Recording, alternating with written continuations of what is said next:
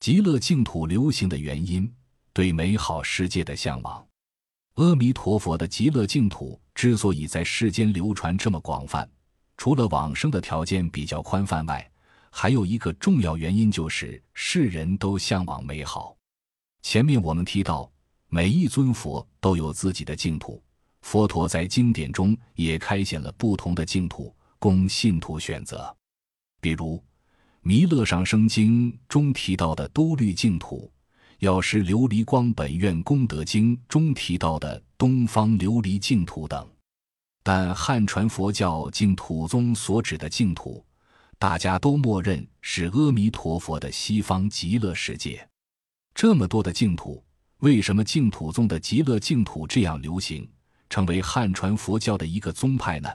这其中有很多内外因素。首先，三根具摄，易于往生。根据净土三经等相关典籍记载，如果人们能厌离现实居住的秽土，向往极乐世界净土，并戒恶行善，一心念诵阿弥陀佛名号，即使不断烦恼，也会蒙阿弥陀佛接引往生净土。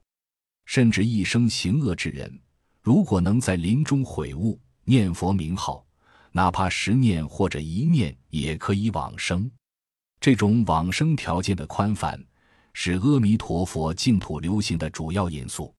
其次，阿弥陀佛愿力宏大，与娑婆世界的众生缘分深厚。虽然不同佛陀的净土没有本质的差别，但由于阿弥陀佛四十八愿愿力宏深，与娑婆世界众生的缘分较深，因此往生极乐净土的愿望容易实现。第三。历代大师的倡导，自慧远大师结社念佛以来，历代各派大师都极力推崇阿弥陀佛净土。因此，不但净土宗学人，即使其他各派之人，也大都以西方净土为指归。最后，最为关键的一点是，除了在《阿弥陀经》中有对极乐世界的描述外，阿弥陀佛还在他的四十八大愿间接描绘了西方极乐世界的盛况，激发起了人们对美好世界的向往。比如，他提到：“愿我沙中无女人，无数世界诸天人民，以至捐非蠕动之类，来生我国者，皆于七宝水池莲华中化生，不得誓愿，终不作佛。”说的是从莲花池中化生。